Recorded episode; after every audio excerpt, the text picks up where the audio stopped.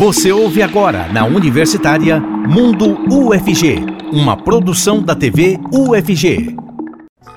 A Universidade Federal de Goiás promove eventos artísticos e culturais, tanto em espaços da UFG, como o Museu Antropológico, por exemplo, quanto em outros locais, como o Museu da Imagem e do Som, o MIS. E hoje nós vamos falar sobre as exposições Lavras e Louvores e Redes, Saberes e Ocupações do Museu Antropológico e também sobre as mostras do MIS. Luiz Pucci é Favor Me Olhar com Cuidado e Mulher, Identidade e Resistência. As duas com curadoria de professores da UFG.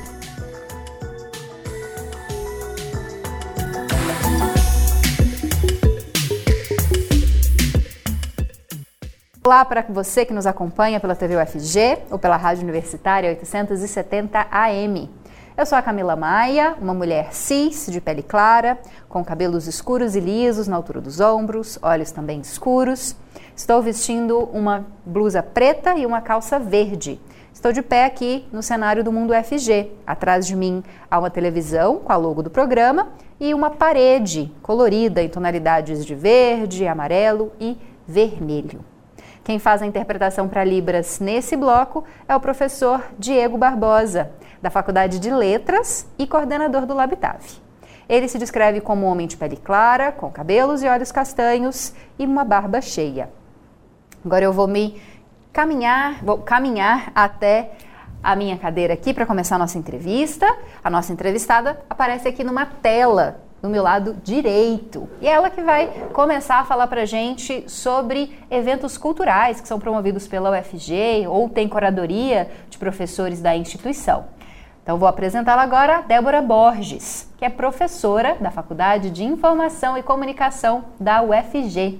Ela se identifica como uma mulher de pele branca, com cabelos castanhos cacheados e de comprimento médio. Olá, Débora, muito obrigada pela sua presença. Seja bem-vinda aqui no Mundo UFG.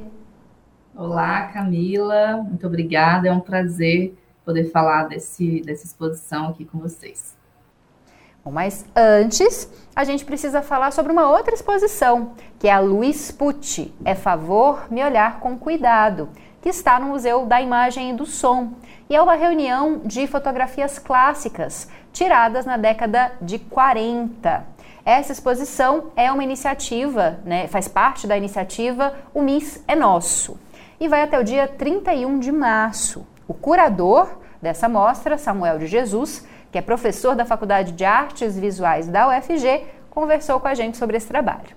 Eu sou o professor Samuel José Gilberto Jesus, professor na FAV UFG e coordenador do programa de pós-graduação em arte e cultura visual.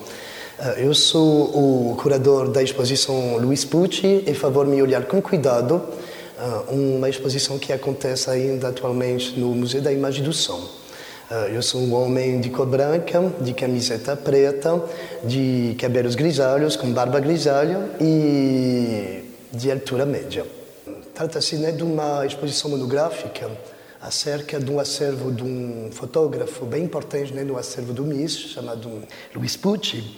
É favor eh, me olhar com cuidado, né, que o título, inclusive da capa né, do, do catálogo e da exposição, é um cartaz que, na verdade, foi colado né, uh, num álbum né, de fotografias que está conservado também no MIS, que abre justamente, eu diria, um álbum fotográfico que contém basicamente 300 fotografias.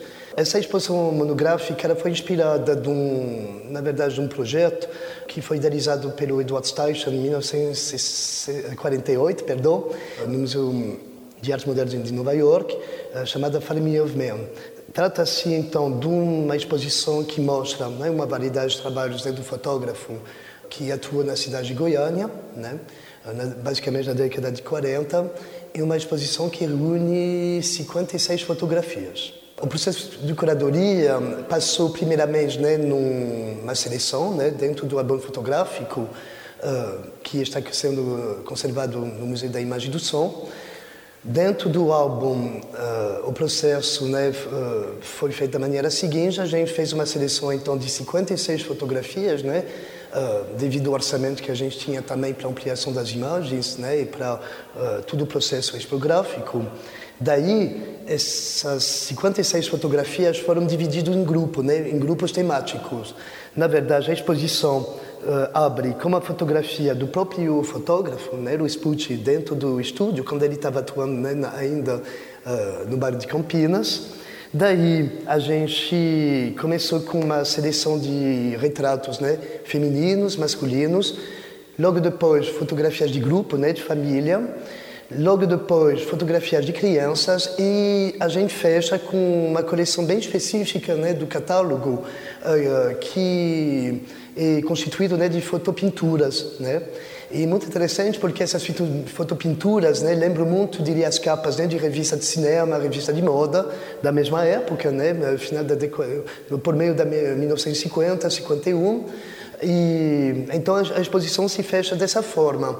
Como eu falei, né, ela foi inspirada dessa fotografia muito, eh, exposição de fotografia muito importante né, do Edward Steichen, Family of Men, que tinha um pouco a mesma ideia né, de uh, apresentar né, ao público, logo depois da guerra, né, em 1948, uh, uma seleção de fotografias divididas, na verdade, em grupos que acompanhavam basicamente a vida humana, né?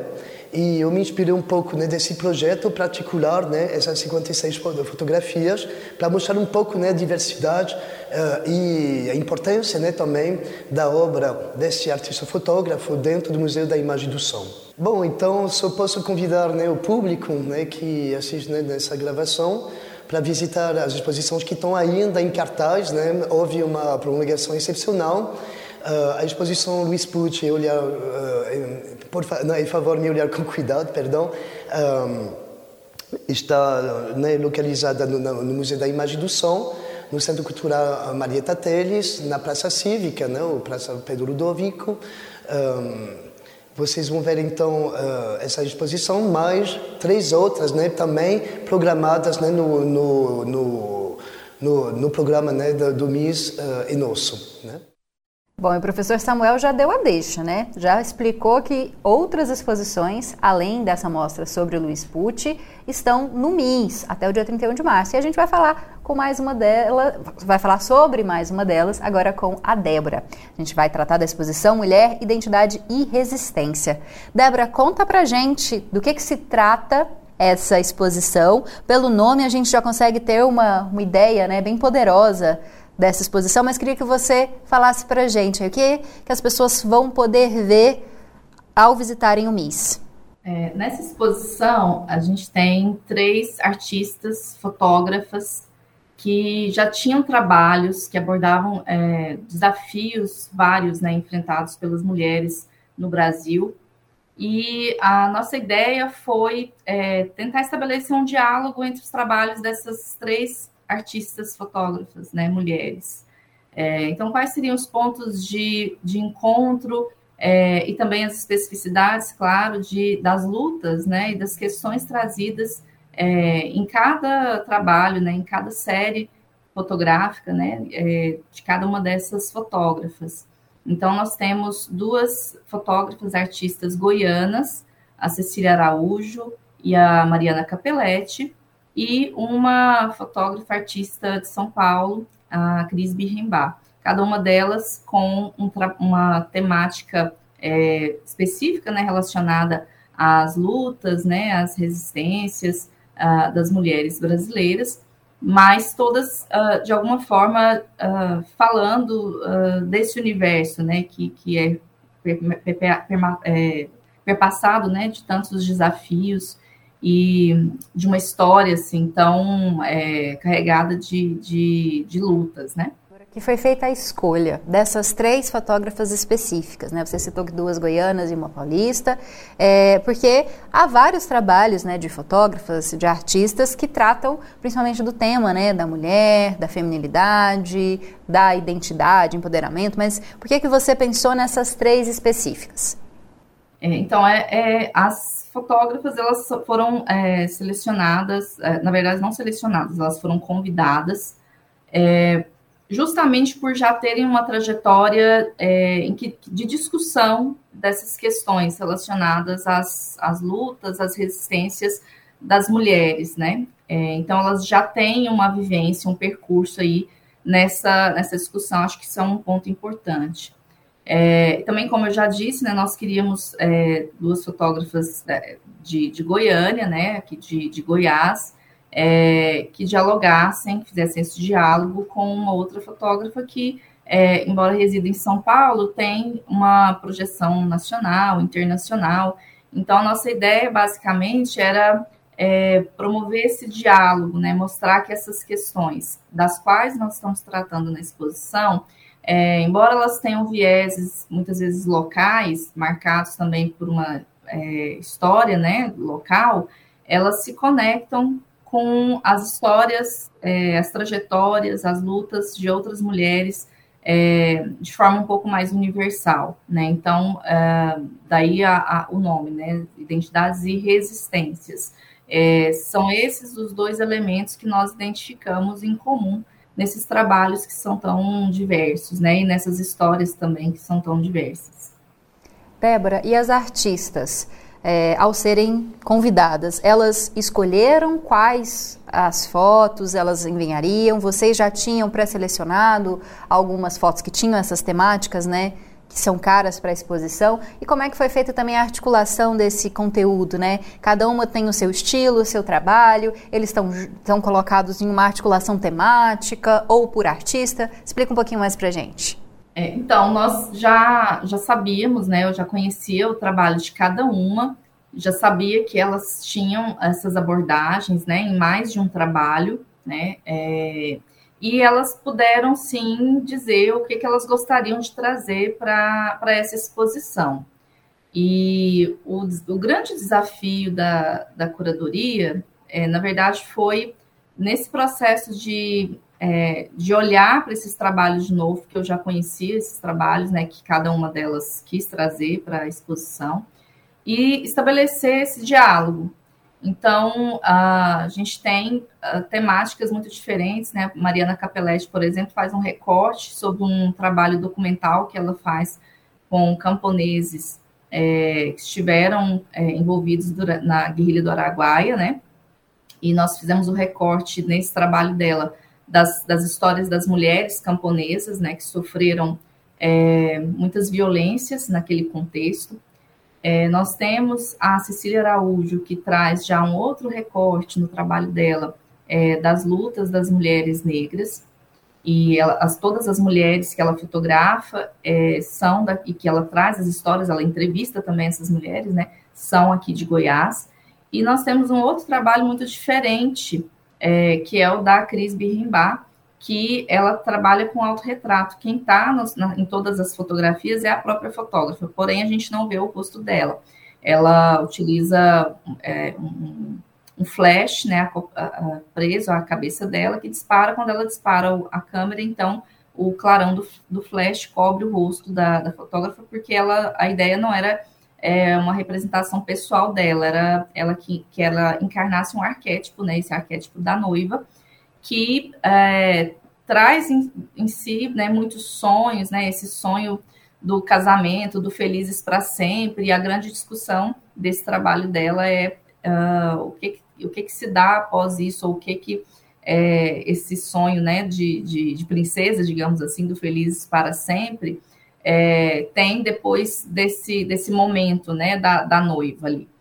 É, então, são trabalhos muito diferentes. O, a, o desafio, quando a gente começou o processo de curadoria, foi encontrar uma forma de fazer com que eles dialogassem.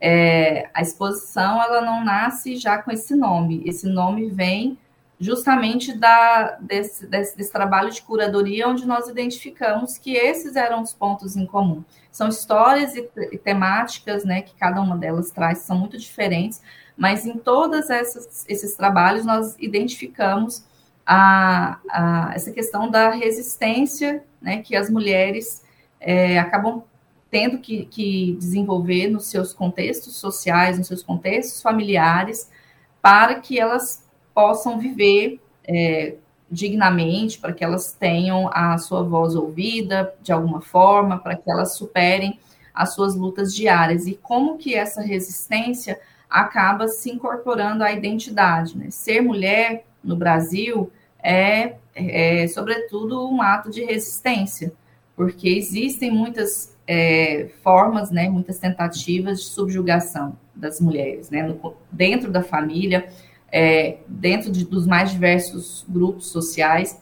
Então, o desafio da curadoria é, foi esse, né, fazer o diálogo. Elas, essas mulheres, elas trouxeram, essas artistas, elas trouxeram os trabalhos, elas selecionaram os trabalhos que elas queriam trazer para essa exposição.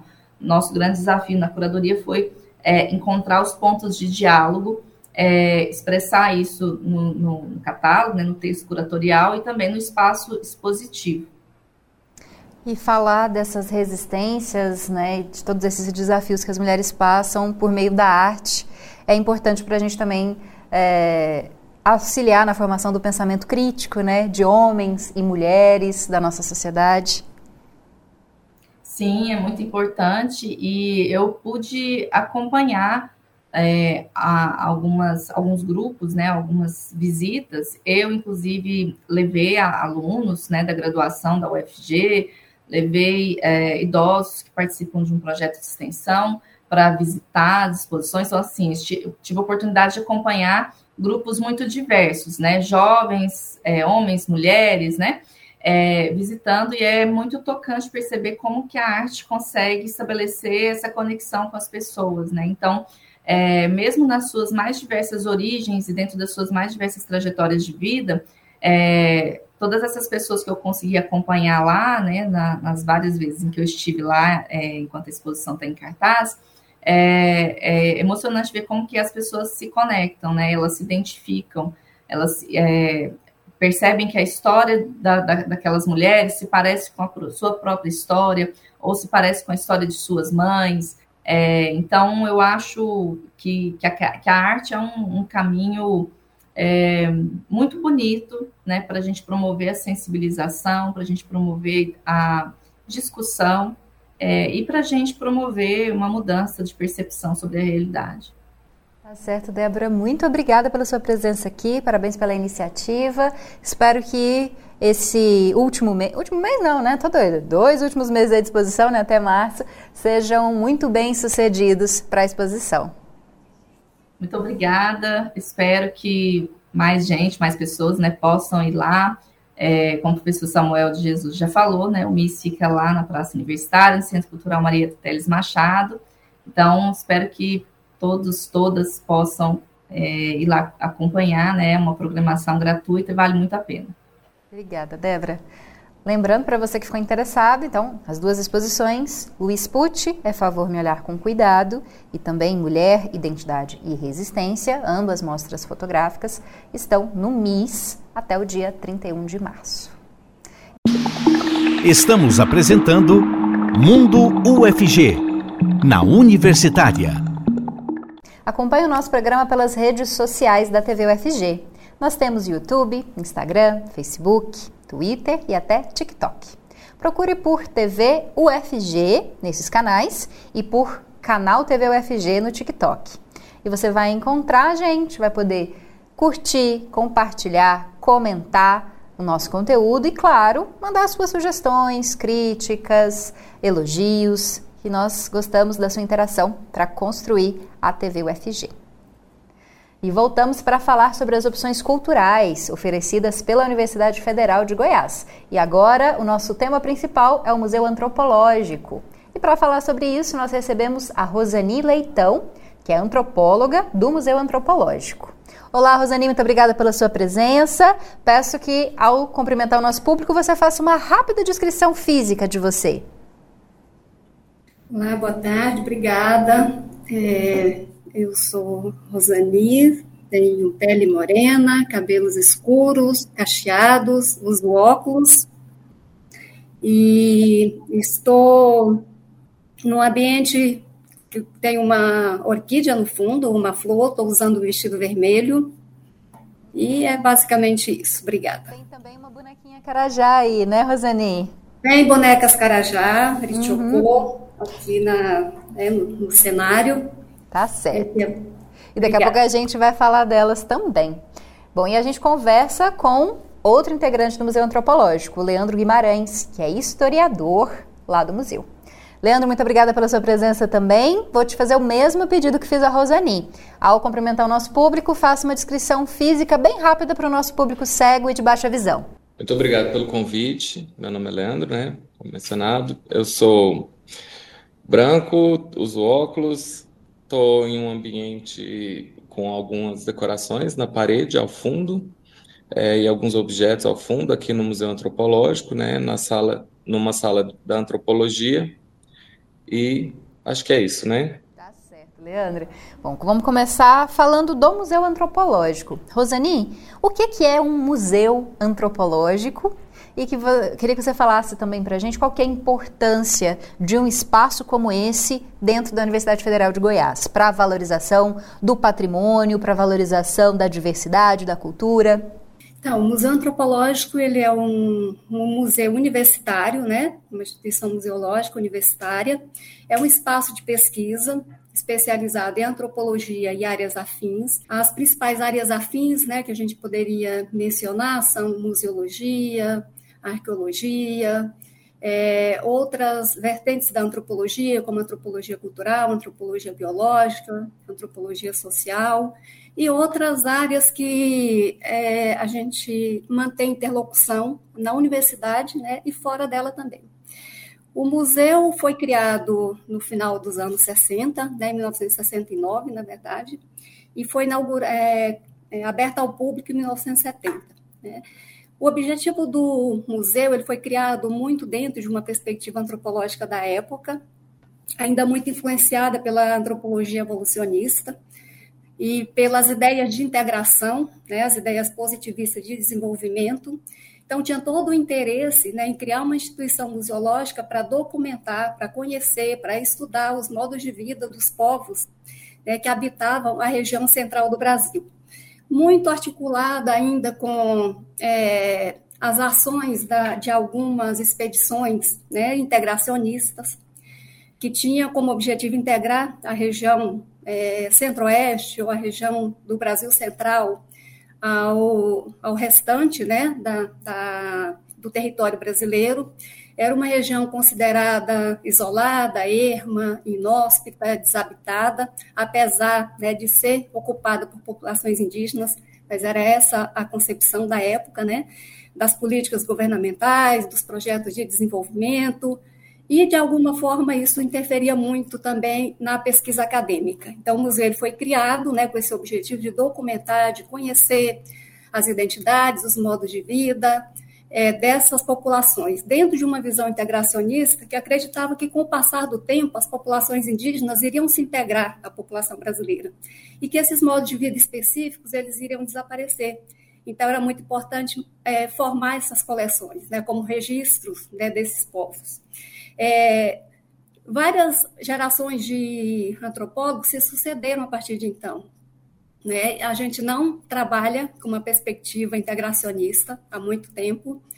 Né? É, nós herdamos né, dessa primeira geração de, de antropólogos, de arqueólogos, um acervo importantíssimo, né, coleções etnográficas de objetos de populações indígenas de mais de 30 povos é, dessa região do Brasil Central né, que é um legado muito importante não só para nós pesquisadores, para a universidade, mas também para os próprios povos indígenas, né, que estão chegando à universidade, estão se formando como pesquisadores, né, e que têm esses acervos à sua disposição.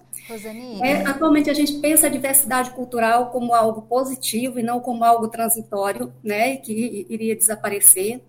É, e pensamos esses povos como povos que têm seus próprios processos de conhecimento, é, sistema de conhecimento, seus próprios é, processos de desenvolvimento e que têm muito a contribuir com o mundo, com o seu conhecimento, com a tá. universidade, tá. com a produção de conhecimento. Tá certo. Né? Então, daqui a pouco a gente volta a falar um pouquinho mais com você. Vou passar a palavra para o Leandro, para a gente ficar nesse bate-bola aqui entre vocês dois.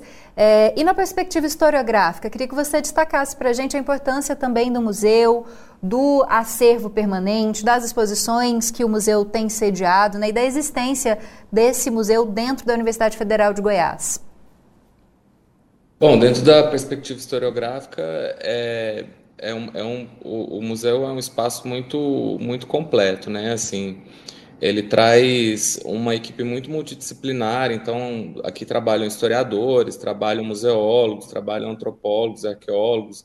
Então, o museu, dentro da perspectiva não só historiográfica, né, como é um museu antropológico, o próprio nome diz, é também um museu universitário, então é um espaço de pesquisa, as pesquisas estão sempre ativas, né, e se oxigenando o, o museu e as, as perspectivas do museu, então, é uma possibilidade bem ampla, né, uma, uma, uma estrutura bem completa, assim, no sentido de, de fornecer é, novas perspectivas historiográficas, né, e antropológicas sobre esse nosso território, sobre a nossa região, a forma que vivemos, a forma que a nossa história é, é constituída, né, e não necessariamente dentro de uma perspectiva somente historiográfica, né, mas bastante ampla e multidisciplinar. Bom, queria falar um pouco mais sobre as exposições que estão né, dispostas nesse momento no Museu Antropológico. Vou começar falando sobre a exposição Lavras e Louvores. Essa exposição, Rosani, é a exposição permanente do, do Museu Antropológico? O que que ela agrega, né? O que que os visitantes podem conferir dentro dessa exposição?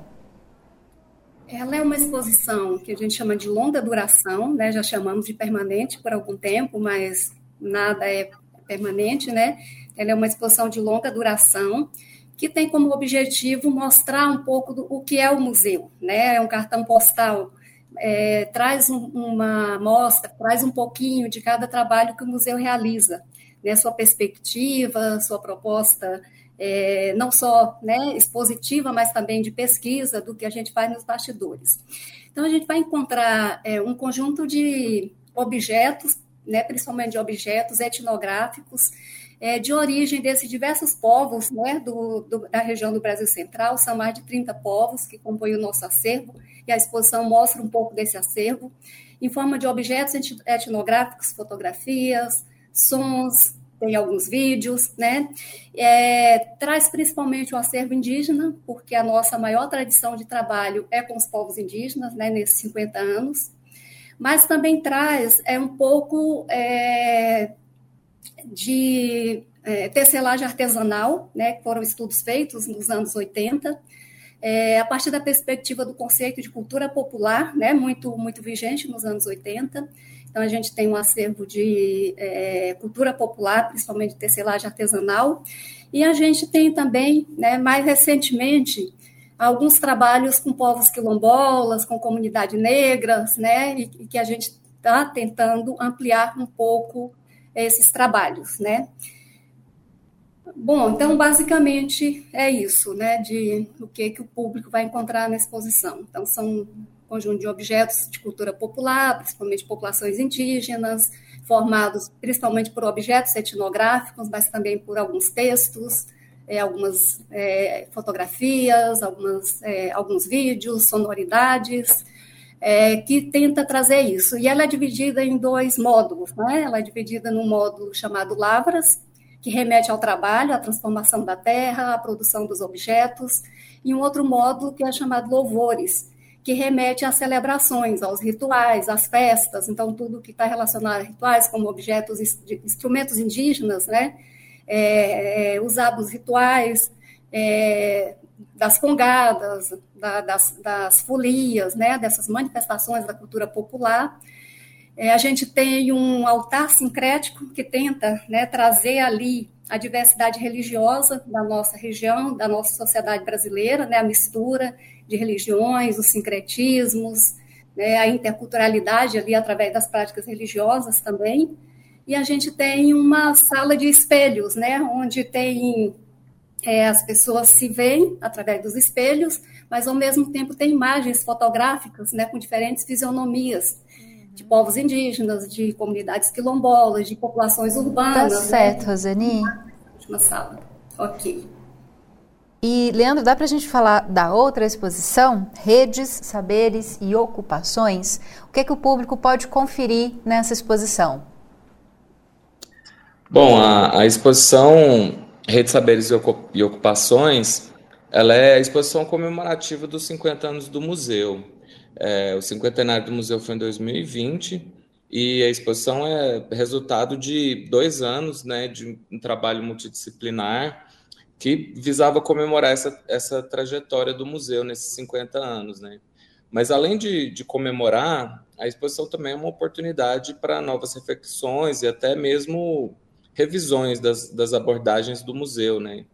Existe um destaque maior nessa exposição às comunidades quilombolas e aos coletivos urbanos que é, de, de alguns anos para cá, possuem atividades bastante intensas e uma relação muito boa com o Museu Antropológico, né, cada vez mais enriquecedora, e é, assuntos que careciam de uma melhor representatividade nas exposições do museu.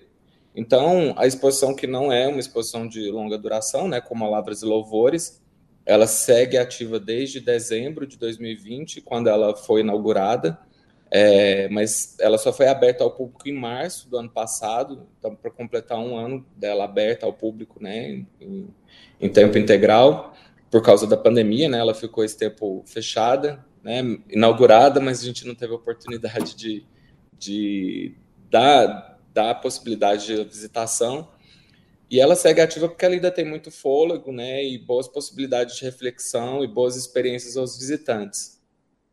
Bacana. Bom, já que eu falei que a gente ia falar da Hichoko, a bonequinha que está ali atrás da, da Rosani, queria que só que você explicasse para a gente a importância é, desse artefato, né? Tá tanto atrás da Rosani quanto também numa imagem, em duas imagens ali atrás, também do Leandro. É, quem tiver quem puder conferir as exposições no Museu Antropológico vai saber um pouquinho mais também da história é, desse artefato que é um artefato ritualístico, é um brinquedo, né? Fala um pouquinho para a gente da importância dele. Então, as bonecas carajá, né, em língua em Naribé, que é a língua do povo carajá, Irichocô, elas são uma representação do universo cultural carajá. É uma forma encontrada pelas mulheres carajá de representar através da sua arte, né, da arte de modelar o barro, a sua cultura, o seu universo cultural, o seu cotidiano, suas práticas rituais, as suas figuras míticas, né, as suas narrativas, as suas histórias, né? Então elas representam tudo, elas contam tudo através das bonecas de cerâmica, que inicialmente elas foram criadas, né, pelas mães, pelas avós, pelas próprias crianças como um brinquedo, né, como figurinhas isoladas, né, que eram figurinhas é, de brinquedo, principalmente das meninas, e com o passar do tempo, principalmente a partir da, da década de 1940, é, com todo esse impacto né, dos projetos de desenvolvimento do Brasil Central, com muita visitação na Ilha do Bananal, né, com um acesso turístico maior, com a, a, as visitas né, de autoridades, de instituições museológicas, de pesquisadores, elas passaram a complexificar esse objeto e a representar não só figuras isoladas, mas também cenas completas, contando rituais completos, histórias completas, né, representando todo o modo de vida a partir da arte, é, dessa arte né, que é específica da, das mulheres carajá. Ela é uma tradição tão importante que, apesar do impacto turístico, é, em muitos casos, né, é, o artesanato é, adquire mais esse caráter de comercialização e vai perdendo um pouco a sua força cultural. E as bonecas de cerâmica elas ganharam força cultural com o passar do tempo, né? com essa complexificação e essa maior é, possibilidade de representação da vida, do mundo, do universo cultural através das bonecas. É, são objetos que estão nos museus do Brasil inteiro e também em, em todo o mundo, né? praticamente é, em todos os continentes, nos museus internacionais a gente vai encontrar alguma coleção ou alguma, alguma representação das Irichokô. É, o Museu Antropológico tem uma coleção muito bonita e muito significativa de bonecas de cerâmica, formada principalmente é, pela professora Edna, que foi a segunda diretora do Museu Antropológico, e ela trabalhou é, muito tempo com os Carajá, e, e essas coleções, né, que já existiam algumas, mas se ampliaram, e a gente tinha um desejo né, de, de conhecer melhor esses objetos, seus significados, e compartilhar isso do ponto de vista da pesquisa também. Então, a gente desenvolveu projetos a partir de 2009, né, uma equipe do Museu Antropológico, formada por, por mim e por vários outros colegas, é, pela professora Ney Clara, a professora Thelma, o professor Manuel Filho, né, que é o atual diretor. É, a gente apoiou as comunidades para é, solicitarem o registro das Itiocô como patrimônio cultural brasileiro, pela importância cultural né, desse objeto, desse bem cultural. E a gente conseguiu, então, esse reconhecimento em 2012. E dois, a partir de 2012 a gente começou também a apoiar projetos, né, é, em parceria com o IFAM e com as comunidades, para fortalecer é, a a cultura, o patrimônio cultural Carajá como um todo, a partir desse objeto, né, reconhecido como patrimônio brasileiro. Então, a gente desenvolveu outros projetos. Eu coordenei um projeto entre 2016 e 2018, e a gente continua essa interlocução, não só com esse projeto das Elitiocô, mas com vários outros projetos com, com as comunidades Carajá. Tá certo. Nosso tempo está quase terminando, mas antes queria que o Leandro fizesse um convite para o nosso público falando onde fica o Museu Antropológico, como visitar, horário de visitação também, para que quem nos assistiu hoje e ainda não conhece o Museu Antropológico possa fazer uma visita para essas duas exposições que estão sendo sediadas lá. Bom, é, então reforçando né, esse convite, né, reiterando, temos, temos duas exposições ativas, né, a exposição de longa duração e a exposição comemorativa dos 50 anos do museu. O museu está aberto normalmente das normalmente eu vou explicar por quê, mas das 9 às 17 e aos sábados, né, a gente iniciou no ano passado essa essa proposta de abrir o museu aos sábados também nesse mesmo horário, né?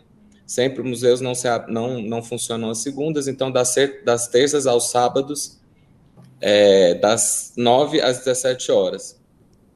As exposições estão abertas para visitas espontâneas também estão disponíveis para visitas guiadas agendadas, né, no caso de, de escolas e, e demais é, instituições que tenham interesse de fazer visitas guiadas ao museu. A gente disponibiliza um formulário no nosso site para solicitar essas visitas e através desse formulário a gente identifica as demandas das visitas e a visita espontânea sempre é muito bem-vinda, né? Então, é, esse é o convite, o museu fica na Praça Universitária, é, convido também a seguir na, no Instagram, onde a gente atualiza né, as, as novidades, não só das exposições, mas de, de, outras atividades, do cinema no museu, que é uma atividade já que acontece no museu desde 2009, né, que são sessões de filme com debate, e seguir nas redes sociais, Museu Underline UFG, no, no Instagram, no nosso canal do YouTube também, tem muito conteúdo. E é isso. O museu fica na Praça Universitária, né? Eu acho que eu reforcei isso. Isso mesmo, bem pertinho, facinho de chegar e é gratuito, né? É bom a gente lembrar disso. Visitação totalmente gratuita, aberta a todo o público que quiser. Muito obrigada, Rosani, pela sua presença. Muito bom recebê-la aqui no Mundo FG. Obrigada, muito obrigada pela oportunidade. Acho que é sempre muito importante para nós compartilhar o nosso trabalho, né? O que a gente faz no Museu Antropológico, tem uma parte do museu que ela é, né, são os bastidores, onde as equipes técnicas, pesquisadores trabalham, nem sempre é acessível ao público, né? Então, nesses momentos, é importante a gente divulgar o nosso trabalho, mostrar o que a gente faz, compartilhar e, principalmente, trazer né, todo esse conhecimento dos povos com quem a gente dialoga, os povos indígenas, povos quilombola, né, trazer o conhecimento deles também para contribuir com essa produção acadêmica, né, e para ajudar a gente a pensar o mundo e a resolver problemas com todo o saber que eles acumularam aí é, ao longo de muitos anos. Tá certo. A resistência Muito... deles, né? Sim. Apesar de toda a violência, a repressão, as perseguições, os massacres, né? Estão aí mostrando resistência sobre, não só sobreviveram com suas línguas e suas culturas, mas estão aí dando lição para a gente, inclusive nos movimentos sociais. Tá certo, Rosane. Muito obrigada também, Leandro, pela sua presença e espero que a gente volte a falar em outros momentos também sobre o Museu Antropológico. Eu que agradeço o convite, né? Acho que é uma oportunidade de divulgar as nossas atividades, divulgar os nossos horários e as possibilidades aos visitantes. Então, fica aí o convite aberto para visitar o Museu Antropológico. Muito obrigada. Estamos apresentando Mundo UFG, na Universitária. Um artigo produzido pela pós-graduação da Universidade Federal de Goiás foi aceito numa revista internacional. Esse artigo foi produzido pela reitora da UFG e também professora do Programa Interdisciplinar de Direitos Humanos, a reitora Angelita Pereira de Lima. Além dela, os doutorandos do programa Ana Paula Neves, Raquel Moreira e Luciano Rodrigues Castro participaram da confecção desse trabalho. E ele faz uma interpretação dos impactos sociais da pandemia sobre a vida de mulheres vítimas de violência doméstica. Para falar mais sobre a, o aceite né, deste trabalho numa publicação internacional, nós vamos conversar com Luciano Castro, que é pesquisador do programa de pós-graduação interdisciplinar em Direitos Humanos e um dos autores do artigo.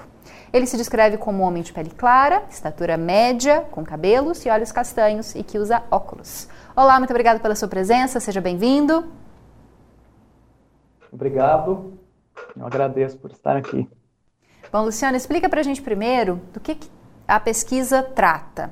Como que foi feita essa análise da violência contra mulheres, a violência doméstica, durante o período da pandemia?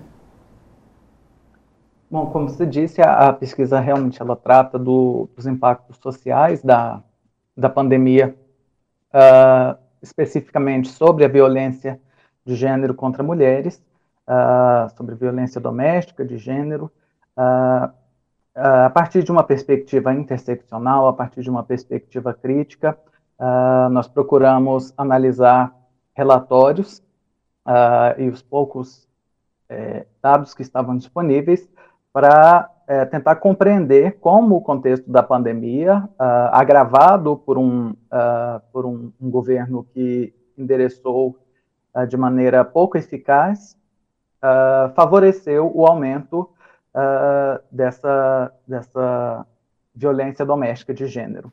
Uhum. E como que surgiu essa ideia de pesquisa? Foi uma proposta da professora Angelita? Foi uma proposta dos estudantes? Por que, que vocês pensaram em falar da violência doméstica nesse contexto, né, que já era de insegurança na saúde pública, ah, de distanciamento social, mas que, claro, tinha outras, outros fatores né, envolvidos? Ah, bom, a pesquisa, é, a ideia, o desenvolvimento da pesquisa como um todo, ele se deu em conjunto. Nós trabalhamos, em geral, bastante, é, de uma maneira bastante dialogada. Ah, a pesquisa, é, a ideia do capítulo, ele partiu ah, quando nós entramos em contato com a proposta do livro, é, que é um, um, uma proposta que procura endereçar problemas sociais globais. Nosso, nosso capítulo não é o único, que trabalha os impactos da pandemia nesse momento, uh, mas é um, um, um espaço que, que, nós procuramos aproveitar uh, a partir tanto da expertise da professora Angelita, que trabalha já há muito tempo com o tema, uh, das colegas Ana Paula, Raquel, que também eh, se dedicam a essa pesquisa, e eh, a partir do diálogo nós, nós desenvolvemos o tema, Uh, eu e Ana já vínhamos uh, apresentando alguns, alguns trabalhos sobre uh, essa questão da, do aumento da, dos números de casos na, na, pandemia, e aí foi, foi algo que, que veio também meio como uma, uma decorrência disso. Bom, e conta pra gente um pouco mais dessa boa notícia, né? O trabalho ter sido aceito numa publicação de renome internacional. Isso é importante tanto para vocês, pesquisadores, quanto também para o programa de pós-graduação e para a universidade, né? Sim, sim, bastante. É algo que agrega muito para nós, como pesquisadores, e, e, e para a universidade, né?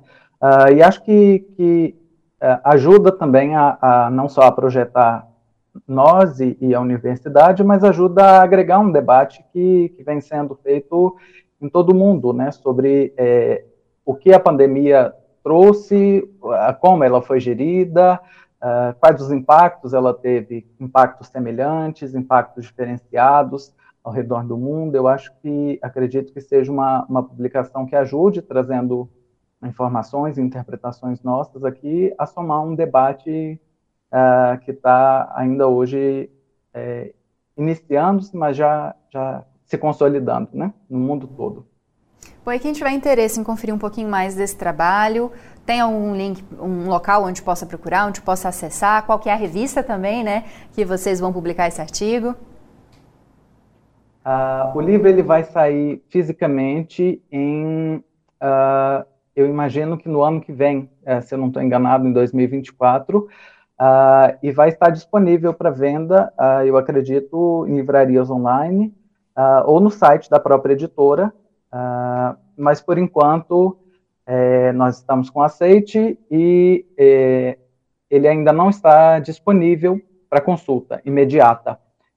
eu, se eu não estou enganado, virtualmente ele já, já vai ser disponibilizado esse ano, mas o livro físico eu acredito que só a partir do ano que vem. Então a gente tem outras boas notícias para contar depois, quando o livro for publicado, ou a versão online, a versão física, para a gente poder continuar a falar um pouco mais sobre esse tema tão importante. Obrigada, viu, pela sua participação. Parabéns pela conquista. Repasse os nossos parabéns também à professora Angelita, aos demais colegas. Muito obrigada pela sua presença aqui. Eu que agradeço. Bom, e para encerrar o nosso programa de hoje, eu te mostro mais uma história vivida aqui na Universidade Federal de Goiás. Eu sou Márcia Sacramento Rocha e sou pedagoga.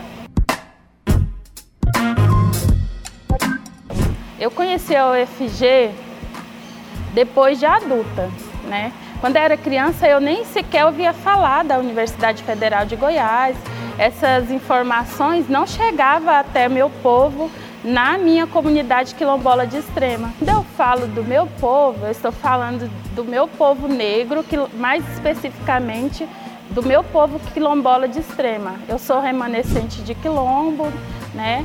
A minha comunidade é uma comunidade quilombola que foi reconhecida recentemente, em 2014, e ela fica na região nordeste do estado de Goiás. E eu conheci através da minha tia, que, que é quilombola, que é a liderança do meu povo, que me falou sobre a Universidade Federal de Goiás, me falou que é gratuita e assim eu passei a ficar sabendo. Antes eu via algumas coisas pela televisão, mas era distante, não, não era uma coisa que, que, que explicava, que dizia que eu pessoas como eu poderiam ingressar no, em algum curso. E assim eu fiz minha inscrição, eu já havia feito o Enem, que é o Exame Nacional do Ensino Médio, e fiz a minha inscrição, passei é, na única vaga que tinha né, no curso de pedagogia e consegui ingressar na UFG. Como diz o, o, o meu tio Cipriano, que, é, que foi um dos, dos pioneiros na minha comunidade, a educação está gritando aqui, está no sangue, né? E eu acho que não foi aqui na faculdade de educação que eu me tornei professora. Eu me tornei professora, foi lá no meu quilombo, brincando de ser professora, né? E, e eu escolhi o curso de, de pedagogia justamente por entender que a educação é a chave, né? Que que abrirá as, as mais diversas portas.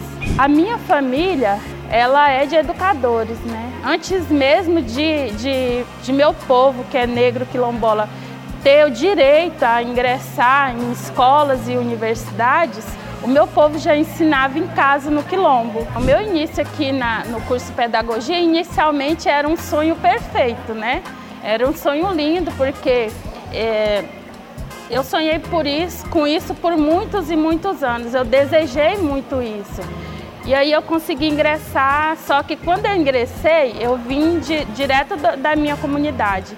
Então as minhas tecnologias são outras, né? As minhas tecnologias são tecnologias de quilombos e muitas vezes isso não é valorizado na academia. E aí, quando eu entrei aqui no curso de pedagogia, eu enfrentei muitas barreiras. Por muitas vezes eu quis desistir do curso, só que aí eu olhei para trás, eu via meus filhos e eu via outras e outras crianças e jovens quilombolas que precisariam passar por esse caminho que eu, eu estava abrindo. E aí eu percebi que eu não podia mais desistir, que eu tinha que continuar essa caminhada. Ah, ter minha filha aqui é um rompimento de um ciclo, né? Porque eu trabalhei até 2018, o ano de 2018, fazendo pedagogia e trabalhando como empregada em casa de família. Então, saber que a minha filha não necessitou passar por isso é maravilhoso, né? Que ela teve outras oportunidades, diferente das que eu tive. Eu fico muito emocionada quando eu vejo ela indo para a faculdade. Quando eu era criança e mesmo depois de adulta, eu nunca me via, né? Via pessoas como eu nos livros didáticos, né? Nos livros que eu tinha acesso. E aí, depois que eu cresci, eu continuava é, é, ouvindo que não tinha intelectuais negros, que não tinha intelectuais quilombolas. E aí, hoje eu trouxe algumas, alguns intelectuais que eu descobri que, ao contrário do que dizem, né, nós somos muitos. E só por isso nós conseguimos chegar até aqui. Só por isso, hoje eu estou aqui podendo dar essa entrevista para vocês só por isso eu consegui ingressar no curso de pedagogia, consegui ingressar no mestrado em antropologia social, porque essas pessoas existiram e, e existem e resistem. Se eu pudesse definir a UFG em uma palavra, eu talvez eu escolheria resistência, né? E tem outras que vem, né, com essa luta de resistir, de viver, né, aqui. Porque a luta para viver nesse território que é nosso por direito, né? Não é sobreviver, é viver, viver com dignidade, viver com oportunidades.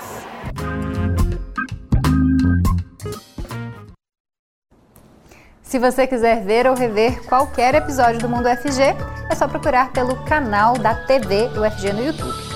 Lá ocorre a transmissão do nosso programa e os episódios ficam guardados lá, disponíveis para você assistir em qualquer dia e horário.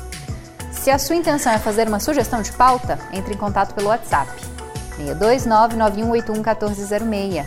629 9181 1406. Você também pode baixar o nosso aplicativo é só apontar o seu celular de modelo Android para esse códigozinho que aparece aí na sua tela, baixar o aplicativo da TV UFG, conferir a nossa programação e também interagir com a gente. Eu fico por aqui, mas na próxima segunda tem mais Mundo FG a uma hora da tarde em ponto. A nossa reprise é às nove e meia da noite. Muito obrigada pela sua companhia e eu te espero no próximo programa. Tchau!